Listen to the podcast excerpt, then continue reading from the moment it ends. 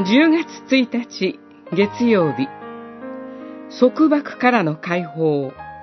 ルカによる福音書13章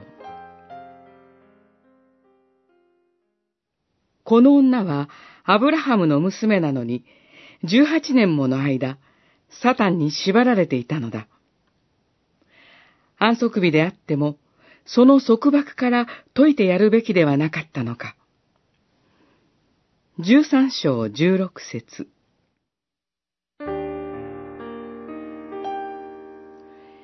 18年も病の霊に取りつかれて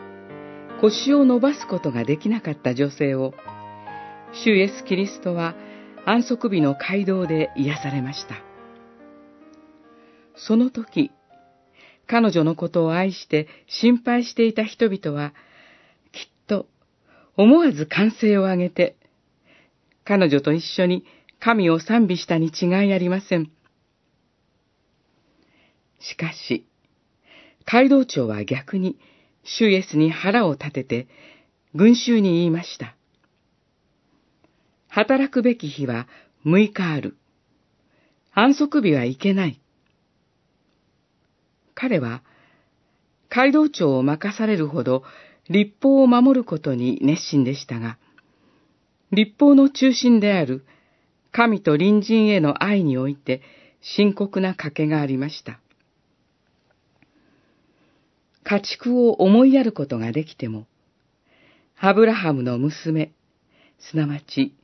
神の民であるこの一人の女性の痛みを思いやることができなかったからです。主イエスは彼女と出会ったその日、その時に彼女の上に手を置いて癒しを与え、サタンの束縛から解放してくださいました。この主イエスが、主の日の礼拝においてこそ、私たちと最も鮮やかに出会ってくださいます。私たちはこのことを信じて、自分自身と兄弟姉妹の解放を祈り求めつつ、共に礼拝に集い続けたいと思います。